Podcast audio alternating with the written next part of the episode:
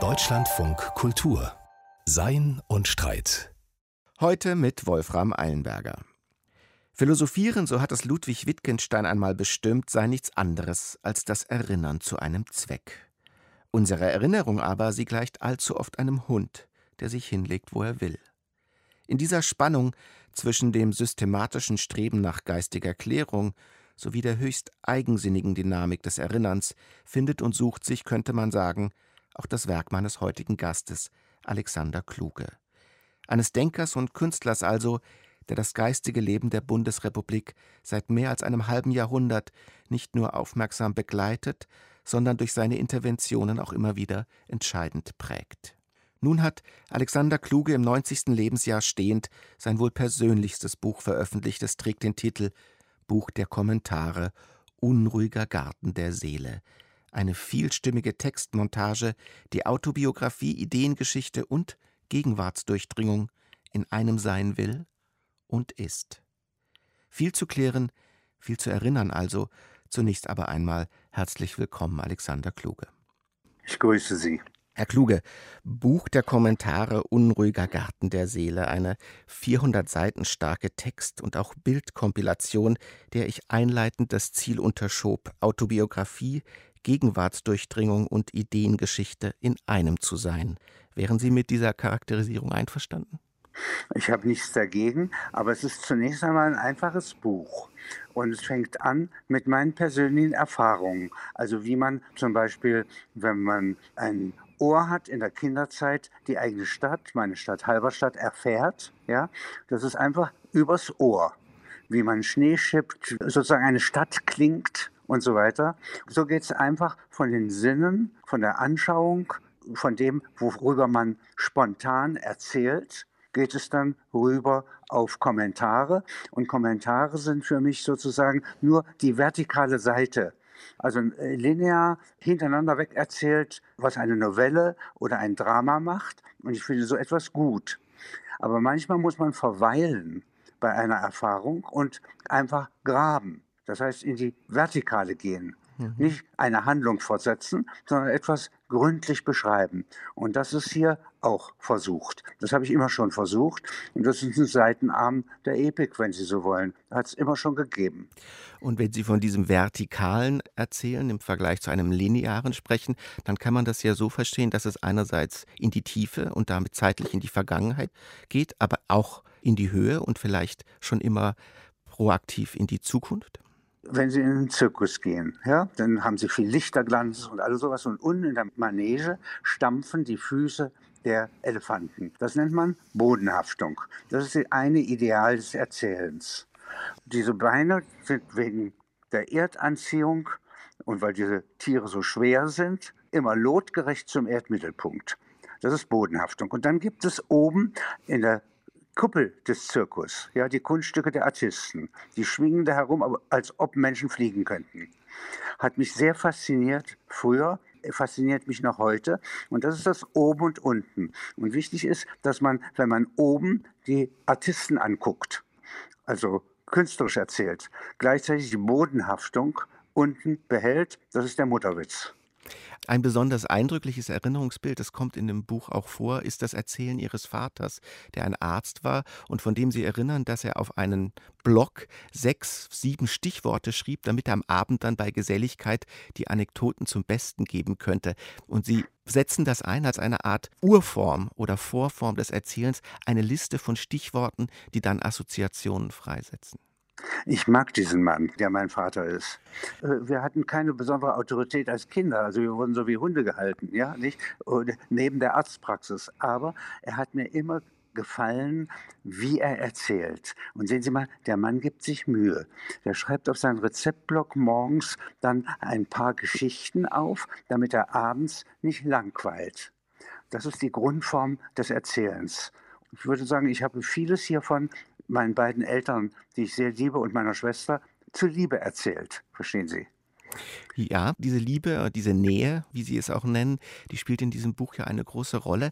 Aber vom Erzählen denkt man ja oft auch an ein starkes, mutmaßlich authentisches Autoren-Ich. Sie hingegen sagen, Ihr Ich besteht eigentlich nur aus Geistern aus verschiedenen Stimmen und Sie versuchen, diese Geister in sich zu sammeln oder zu arrangieren. Wir haben ein Idol seit der Romantik des auktorialen Erzählers. Der gestaltet sozusagen das, was er weiß. Und da liegt eine bestimmte Überheblichkeit drin. Denn äh, ich finde, dass die Wirklichkeit der bessere Erzähler ist, auch der überraschendere, auch manchmal der fürchterlichere. Und deswegen, wenn man die Ich-Schranke ein bisschen senkt, dann kommen die Stimmen, die in einem sind, stärker zum Ausdruck.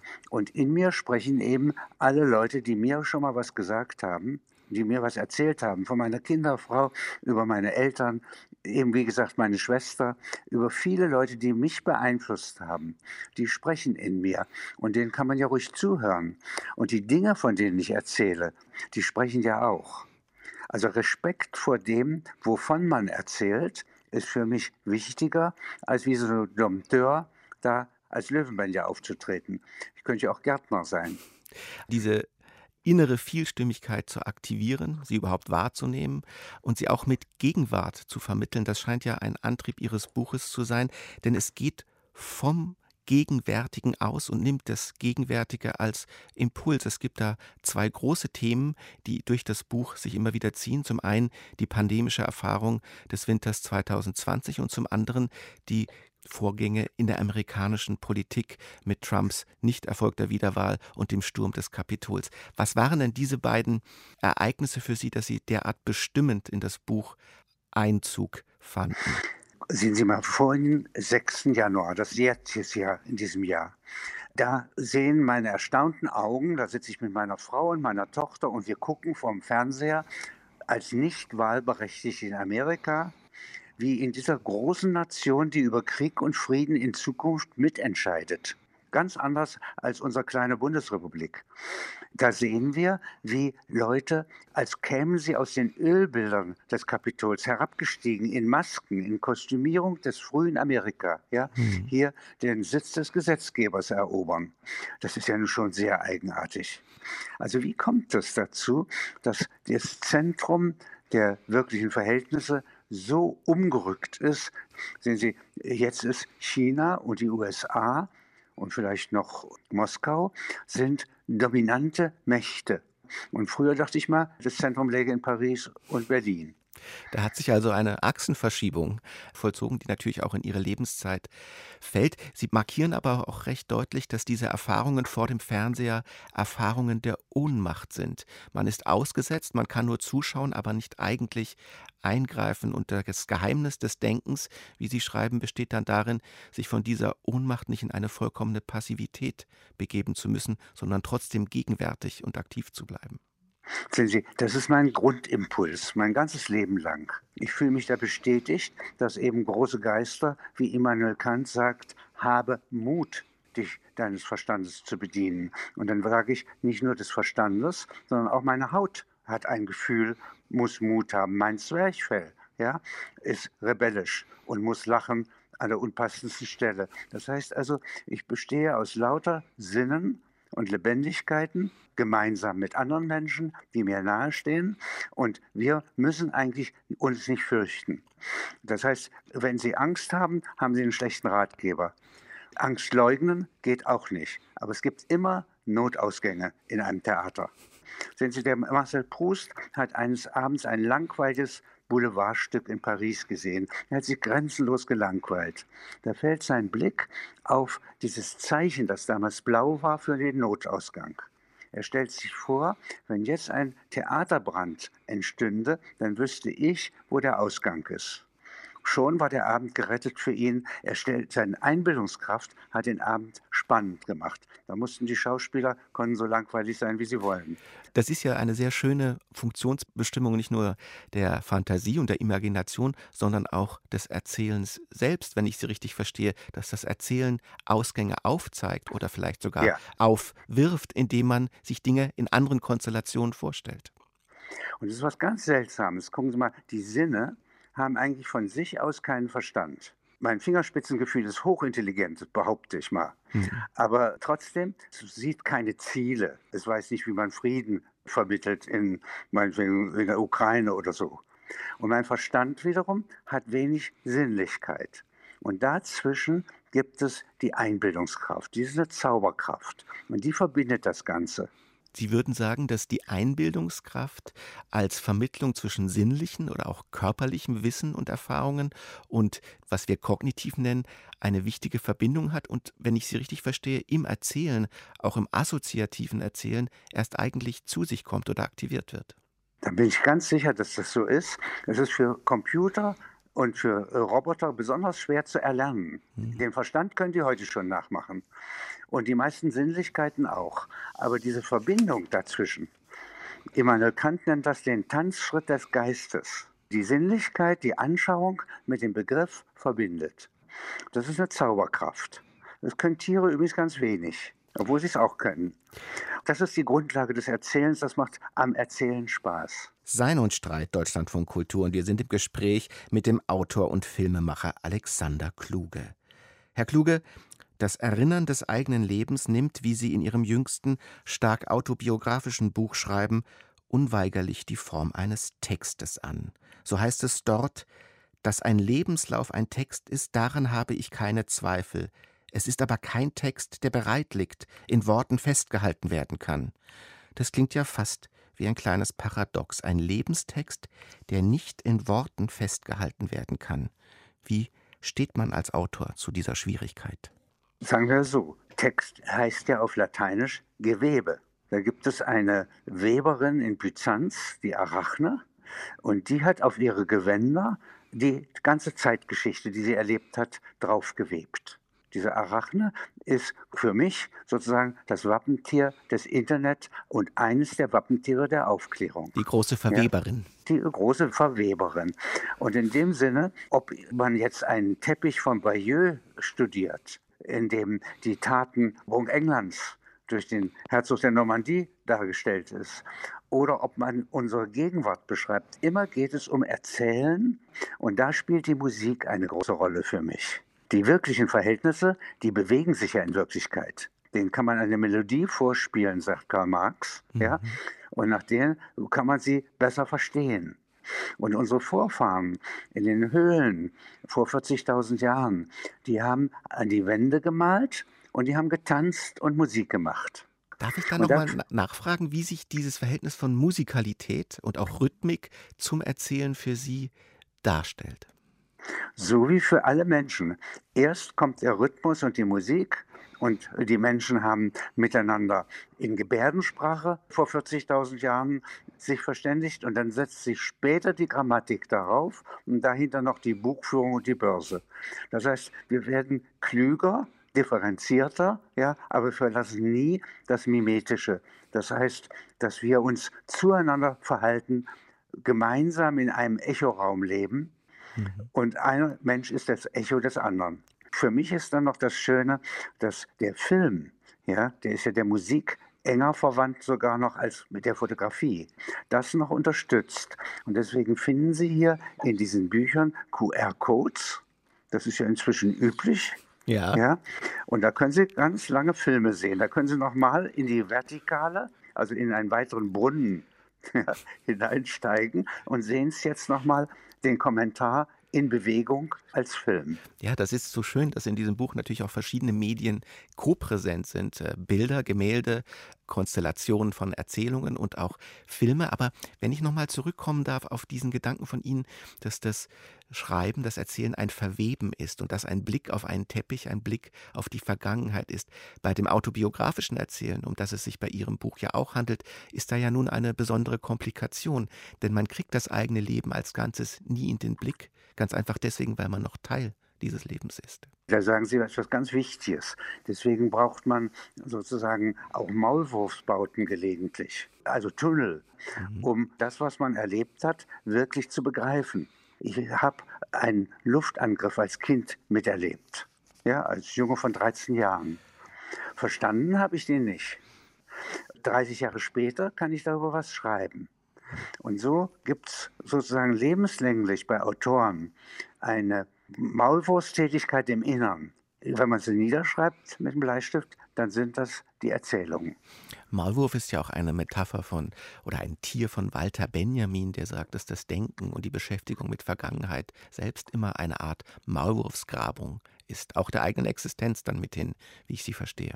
Und Sie sagen Vergangenheit, aber Sie müssen auch sagen die Möglichkeitsform. Ja, also das, was in der Vergangenheit nicht realisiert wurde, das ist für die Zukunft noch aufgehoben und ist trotzdem lebendig. Und unterschätzen Sie nicht die Zukunft und das Erzählen über Zukunft. In dem Kampf um Troja war es die Kassandra, die eigentlich nur immer von Unglück berichtete. Sie können aber auch von glücklichen Möglichkeiten berichten. Es gibt in dem Parsival zwei Zeilen, die mich erschüttert haben. Da ist der Held, dem ist das Schwert von seinem Halbbruder, einem Mohammedaner, zerschmettert. Und der Parsival rechnet damit, in der nächsten Minute bin ich tot. Und da kommen die noch ungeborenen Söhne von ihm. Er hat sie noch nicht mal gezeugt. Ja, die kommen aus dem Jenseits und retten den Vater, denn sie wollen geboren sein. Das sagt der Dichter. Nicht? Ich ziehe einen Hut vor, Wolfgang von Eschenbach. Das kommt alles bei Richard Wagner nicht vor, leider. Ja? Deswegen kommt es in einem äh, Minutenoper von mir in der Opernpause vor. Da hat mich Georg Baselitz zu aufgewiegelt, das zu machen in der Münchner Staatsoper, sodass man also das auch ausdrücken kann. Aber Herr, Kluge, da kommt ja jetzt ein ganz anderes Bild des Erinnerns und auch des Schreibens von Geschichte auf, das man gemeinhin vielleicht als das Festhalten von Fakten des Vergangenen konzipiert, während es bei Ihrem Erzählen, verstehe ich das richtig, eher um das Bergen nicht realisierter Möglichkeiten geht, um richtig. das Wachhalten. Jetzt die Frage, das ist ja autobiografisch ein wenig ein unheimlicher Gedanke. Wollten Sie denn sagen, welche Möglichkeiten in Ihrer eigenen Existenz Ihnen noch als ungeborgen vor Augen traten im Schreiben? Na gut, aber das würde ich nicht auf mich begrenzen. Ja, das kann ich erweitern auf die Stadt, in der ich geboren bin. Ich kann es erweitern in das Land, in dem ich geboren bin. Und das ist ja nur connected und verbunden mit allen möglichen anderen Ländern auf unserem blauen Planeten. Das heißt also, ich kann ganz allgemein sagen, wir Menschen sind noch für vieles gut und in uns stecken diese Potenziale und die kann man entdecken. Wie ein guter Ausgräber, ja, wie ein guter Diamantschleifer. Also das heißt, wir sind nicht irgendwie als Künstler etwas außerhalb der Welt, sondern wir sind Chronisten.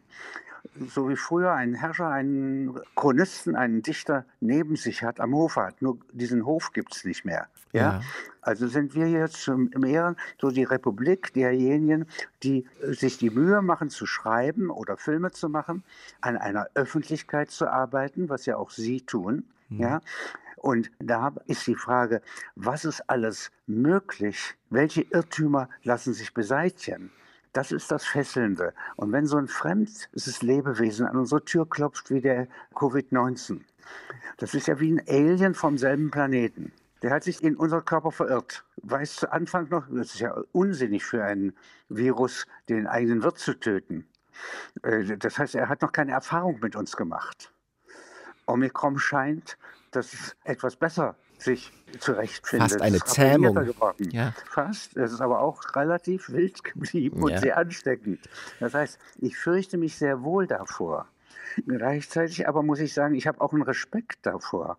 Denn irgendwie diese permanenten Schusseligkeiten, diese Schwäche, die ja in den Mutationen steckt, dauernd kleine, nicht reparable Fehler bei der Weitergabe des genetischen Codes und dabei verbessert dieses fremde Lebewesen seine Natur, seine Chancen. Herr Kluge, das ist ja nun ein weiteres Element, denke ich, auch Ihrer Poetik, nämlich die kreative Macht des Zufalls und der Kontingenz, ja. dass dort ja. sich ständig Dinge ereignen, denen man keinen Plan plausibel unterschieden kann und die sich doch dann in der Bergung neuer Möglichkeiten bewähren. Eine besonders eindrückliche Erfahrung ist ja auch die eines Abbruchs, eines totalen Abbruchs von Möglichkeiten. Und wenn ich es richtig sehe, ist Ihr Buch über zwei Erfahrungsachsen organisiert, die auch zeitlich relativ klar sind, nämlich das Jahr 1945 als das Ende des Zweiten Weltkrieges, der für Sie biografisch auch mit der Scheidung Ihrer Eltern einherging, und dann das Jahr 1968, das ja gemeinhin auch als ein Abbruchs- und Aufbruchsjahr erinnert wird. Aus Ihrer Lebensperspektive heraus würden Sie sagen, das sind dann zwei Schlüsseldaten nicht nur Ihrer Biografie, sondern auch der Biografie dieser Republik?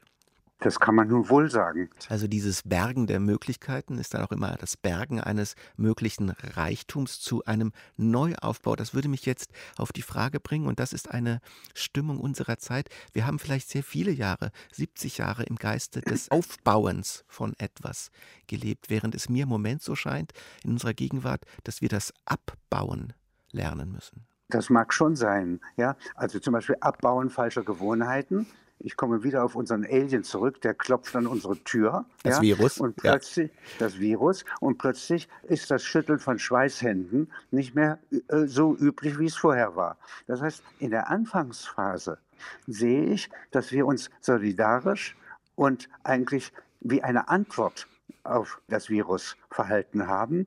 Und das verleppert sich dann sehr schnell. Ja? Aber äh, trotzdem kann ich sagen, das war ja Abbau falscher Gewohnheiten, die nicht passen. Wir sind bei Sein und Streit Deutschlandfunk Kultur im Gespräch mit dem Autor Alexander Kluge über die Magie des Erzählens und deren weltverändernde Macht.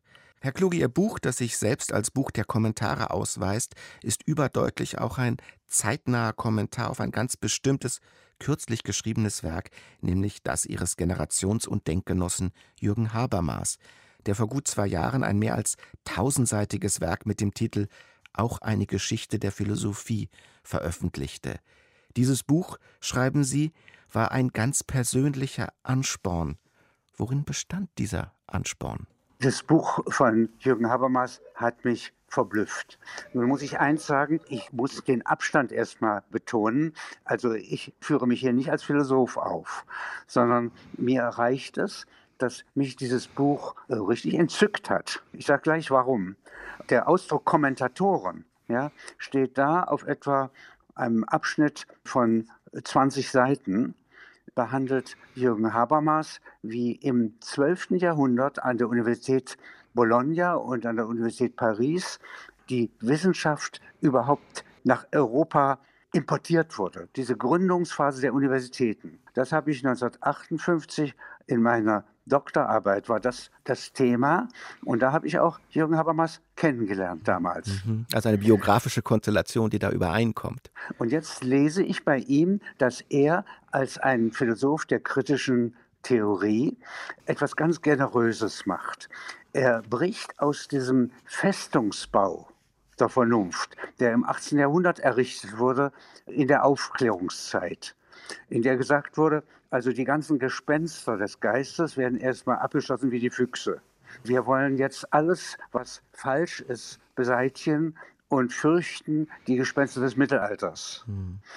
Da ist er kühn genug zu sagen, nein, er erstreckt aus dem 18. Jahrhundert, auf dem wir fußen, die Erkenntnis und, wenn Sie so wollen, das Ausgraben von intellektueller Erfahrung, das erstrecken wir auf die sogenannte Achsenzeit das ist bis zum Jahr 500 vor Christus, als man, als wäre ein fremder Stern an uns vorbeigeflogen und hätte uns auf einige Jahrzehnte intelligenter gemacht. Da finden wir plötzlich den Konfuzius in China, den Buddha in Indien, den Zarathustra in Persien. Eine Explosion den, des Denkens auf dem ganzen Planeten, ja bis Heraklit in Griechenland. Und diese Explosion hat es hinterher nicht mehr ganz so gegeben und vorher nicht gegeben. Und dann wiederholt sich das aber in Schüben, wie man merken wird in dem Buch von Habermas. Und das ist etwas, was mich tröstet. Gründe trösten nicht, sagt man. Also bloße Logik tröstet nicht. Einerseits deuten Sie es als eine Geste großer Großzügigkeit, die Perspektive zu weiten, hinter die Aufklärung bis zu den Anfängen des Philosophierens in der Achsenzeit, die Karl Jaspers so benannt hat. Andererseits ist aber die Geschichte, die Herr Habermas schreibt, eine lineare Geschichte. Man kann sagen, eine horizontale Geschichte und es ist eine Geschichte, die um Allgemeinbegriffe wie Wissen und Glauben kreist. Ich habe eher das Gefühl, dass Ihr Buch eine Art Gegenveranstaltung oder ein Alternativangebot dazu ist. Denn bei Ihnen geht es nicht linear zu, nicht horizontal und es sind auch eher partikulare Bilder und nicht Begriffe, die im Zentrum stehen. Sie können es dienender, vorsichtiger ausdrücken. Dieses Buch von Habermas gibt es ja, das muss ich ja nicht verdoppeln und kann es auch gar nicht. Aber ich kann zum Beispiel kommentieren, die Gründer der Universität Bologna hießen Glossaristen und dann nannten sie sich die Kommentatoren. Die haben das Recht lebendig wieder gemacht aus dem Codex Juris Justinianus, wo es wie so in einem Arche eingebaut war und Kommentare verboten waren. Und haben es wieder auf den Volksmund, auf die wirklichen Verhältnisse mhm. angewendet. Und das ist eine Tradition, die Sie wachhalten wollen und der Sie da auch folgen in gewisser Weise. Äh, das ist meine. Und natürlich würde ich hier jetzt eine kleine Katakombe oder Höhle, ein kleines Bergwerk hinzufügen wollen allerdings begrenzt auf eben 20 Seiten. Ja, und zeigen, dass, wenn man das an anderen Stellen dieses Riesenbuches von Habermas täte, man ebenfalls etwa Erz fördern kann. Und dieses Ausgraben, der Bergbau des Geistes, das ist das, was ich immer zeitlebens am schönsten fand. Was übrigens in der Antike üblich war. Herr Kluge, eine wichtige Selbstpositionierung in Ihrem Buch, und das schließt unmittelbar an das an, was Sie gesagt haben, besteht darin, dass Sie sagen, Sie wollen die Linien der Frankfurter kritischen Theorie, die für Sie auch biografisch prägend war, fortführen. Und Sie bestimmen diese Linie insbesondere als ein, ich zitiere, Respekt vor dem Besonderen und der Einzelheit, die besonders wichtig ist in dieser Tradition. Jetzt scheint es mir so, dass Sie vielleicht als Ergänzung, wie Sie das sagten, zu Herrn Habermas eine Geschichte des Konkreten, des Partikularen und Zufälligen geschrieben haben, die diese andere Geschichte Ihres Generationsgenossen vielleicht komplementiert oder ergänzt. Ja, aber man das muss es nicht so groß ausdrücken. Nehmen Sie als Kartograf äh, ist äh, zunächst einmal äh, Habermas da und auch notwendig, um überhaupt diese Linie von 500 vor Christus bis heute nachzuvollziehen. Das ist ja wie eine Straßenkarte des Geistes. Und dann können Sie äh, in Kenntnis dieser Straßen, können Sie sagen, jetzt interessieren mich außerdem noch die Waldwege und ein paar Wasserstellen. Und die Maulwurfshügel, ja. ja. Und es gibt ein äh, Bild, das mich sehr erschüttert hat, bewegt hat, möchte ich mal so sagen.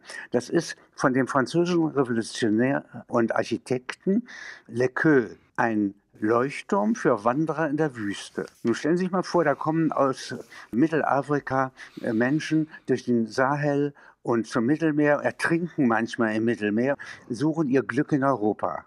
Das ist ja etwas, was man wahrnehmen muss, worüber ein Homer sicher eben geschrieben hätte. Und wir müssen es auch wahrnehmen. Und äh, das kann ich mit Hilfe jetzt meinetwegen dieser Idee dieses Leuchtturms, der sehr schön aussieht und von dem es nur ein einziges Stück gibt und der ist nie nach Afrika geschafft worden. Ja? Ich merke den Abstand, wie weit die Aufklärung von ihrer Verwirklichung entfernt ist und inwiefern eben Freiheit, Gleichheit, Brüderlichkeit ein Verfassungsartikel ist, aber keine Wirklichkeit ist. Das merke ich an so einem Gleichnis. Und man würde ja auch sagen, dieser Leuchtturm hat ja in der Vorstellungskraft auch der Philosophen ein bisschen eine andere Funktion. Er orientiert und der Philosoph wird oft als solch ein Leuchtturm dargestellt, der im Denken den Leuten den Weg weist. Das hat ja auch immer ein bisschen etwas Heikles und sich Überhebendes. Also das würde ich eigentlich von den, also von Blumenberg oder Habermas oder Adorno oder Horkheimer oder auch von Benjamin, den ich hier hinzuzähle, ja, nicht sagen. Auch nicht von den französischen Philosophen. Die sind alle nicht überheblich. Und ich weiß, dass ich nicht weiß, ist der Anfangssatz bei Sokrates der ganzen Philosophie. Die Selbstbegrenzung des Denkens, dass man sagt, ich habe Mut, mich meiner Erkenntnisfähigkeiten zu bedienen, aber ich habe auch Respekt vor den Dingen, von denen ich handle. Ich kolonisiere sie nicht mit meinen Gedanken. Das ist eine Grundauffassung der kritischen Theorie. Das heißt, das Gegenüber, der Gegenstand, ist so wichtig wie der Autor. Herr Kluge, weil Sie den Namen jetzt nannten und weil man doch in der Auseinandersetzung mit Ihrem Werk das Gefühl gewinnt, dass es ein besonders wichtiger Impuls ist, das ist das Denken, das Schreiben Walter Benjamins. Es ist ja auch ein Schreiben und Denken bei Benjamin in Denkbildern. Und das scheint mir ein Genre zu sein, das für Sie selbst literarisch auch wichtig ist und bleibt. Genau. Ein großes Buch wie das von Jürgen Habermas gibt mir quasi die Erlaubnis, ja, damit etwas freier umzugehen und gibt die Kartografie dazu ja, an die Hand. Aber graben müssen wir selber. Und so etwas ergänzt einander. Also kein Einzelner könnte eine Enzyklopädie in unserem Jahrhundert entwickeln. Ja, auch nicht eine große Gruppe, sondern es müssen also sehr viel kooperativere Verhältnisse herrschen. damit wir in unserer Öffentlichkeit ausdrucksfähig sind, in dem Sinne, wie Habermas hier das andeutet. Es ist also mehr Respekt, als dass ich sozusagen hier irgendetwas wiederhole oder wiederholen könnte. Das ist ja dann aber doch sehr schön, wenn ich diese Charakterisierung richtig begreife, dass es eine Art Komplementär, eine Art Ergänzung, ja. äh, auch aus dem Geiste der Frankfurter Schule zu dieser anderen Geschichte der Philosophie ist. Herr Klug, am Ende Ihres Buches geschieht etwas, das man durchaus rührend nennen kann. Sie sprechen von sich selbst als einen Menschen, der drei Menschengenerationen, 90 Jahre, Lebensjahre an Erinnerung aufgehäuft hat. Und Sie imaginieren einen neuen Erdenbürger, der jetzt die Augen aufschlägt und die 90 Jahre, die diese neue Bürgerin oder dieser neue Bürger noch gewahren wird. Gibt es denn etwas, was Sie diesem neuen Erdenbürger aus Ihrer Erfahrung besonders mit auf den Weg geben wollten? Da kann ich eigentlich nur sagen, ich gebe so viel Orientierung und Landkarten mit, wo man alles graben kann. Sehen Sie, das goldene Vlies im Land der Medea, ja, von Jason gesucht, war nicht bloß ein Schaffell, sondern auf der Innenseite war eine Kartografie, eine Landkarte, wo man das Glück im Mittelmeer finden kann. Quasi auf der Haut des Goldenen Flieses sind die Schatzfunde im Mittelmeer eingetragen. Und das ist das, was Jason und seine 52 Gefährten erobern wollten und erobert haben. In der Richtung würde ich sagen, graben, graben, graben. Ja? Und mit dem Projekt, mit dem Projekt der Aufklärung, ohne jede Phrase anfangen und zwar erstmal durch Sammeln und Erzählen. Ehrlich gesagt, es steckt dann in dem Sammeln schon eine Menge Gegengift gegen das Gift der wirklichen Verhältnisse drin. Die Wirklichkeit selber hat die Heilmittel für ihre Krankheiten. Das ist doch ein sehr schönes und ein sehr hoffnungsfrohes Schlusswort von einem Menschen, der uns Karten zu Bauten zeigt und zu Tunneln, in denen noch ungeborgene Möglichkeiten auf uns warten. So kann man dieses Buch von Ihnen, Herr Kluger, auch lesen und findet da viele Nüsse und Nuggets und Möglichkeiten, die man selbst noch realisieren kann. Vor allem aber auch danke für dieses eindrückliche Gespräch. Vielen Dank, Herr Kluge. Danke Ihnen. Und wer Alexander Kluge noch tiefer in die Tunnel und Gräben unseres Daseins folgen möchte, dem seien mit großem Nachdruck noch einmal dessen jüngste Werke, das Buch der Kommentare Unruhiger Garten der Seele sowie begleitend das Werk Zirkuskommentare ans Herz gelegt, beide dieser Tage erschienen im Surkamp Verlag. Eigentlich gibt es ja nur zwei Arten von Menschen, dicke und dünne zum Beispiel, oder große und kleine, oder aber leicht philosophischer, apollinische und dionysische. Was es mit dieser von Friedrich Nietzsche in seinem Werk Die Geburt der Tragödie vor exakt 150 Jahren getroffenen Entscheidung auf sich hat und weshalb sie direkt ins Herz unserer gegenwärtigen Corona-Bekümmerung trifft, Art Pollmann legt es kommentierend frei. Der junge, wilde Nietzsche betritt mit einem kolossalen Drama die philosophische Bühne. Der Mensch ist von zwei widerstreitenden Trieben beherrscht. Das Dionysische, benannt nach dem griechischen Gott des Weines, steht für den Rausch, für irrationale Verausgabung, ekstatische Freiheit. Das Apollinische jedoch, benannt nach dem Gott des Lichts, der Nüchternheit und der Heilkunst, strebt nach Ordnung und Mäßigung, nach rationaler Distanz und wissenschaftlicher Kontrolle über die Welt. Dieser existenzielle Zwiespalt mag erklären, welche Zerreißprobe der heutigen Corona-Gesellschaft bevorsteht. Je lauter der wissenschaftsgläubige Ruf nach apollinischer Selbstbeherrschung, umso drängender die dionysische Sehnsucht nach einer neuen Ungezwungenheit. Bereits Nietzsche war auf eine dramatisch weit ausholende Kulturdiagnose aus der Zivilisationsprozess insgesamt sei das Resultat einer gefährlichen Verabsolutierung des Apollinischen, eines Feldzugs rationalistischer Selbstkontrolle, der mit der dionysischen Zwanglosigkeit auch alle Lebendigkeit des Menschen auszulöschen droht. Später wird Nietzsche von einer Umwertung aller Werte sprechen. Ethische Ideale, die ein zu viel an vitaler Ungezügeltheit versprechen, werden apollinisch umgedeutet, um den Menschen zur rationalen Selbstkasteiung anzuhalten, und entsprechend deprimiert wäre Nietzsche über so manche ethische Begriffsverschiebung dieser Tage. Nehmen wir das Soziale. Dionysisch betrachtet geht es dabei um Zuwendung, Intimität, Geselligkeit, ja Party.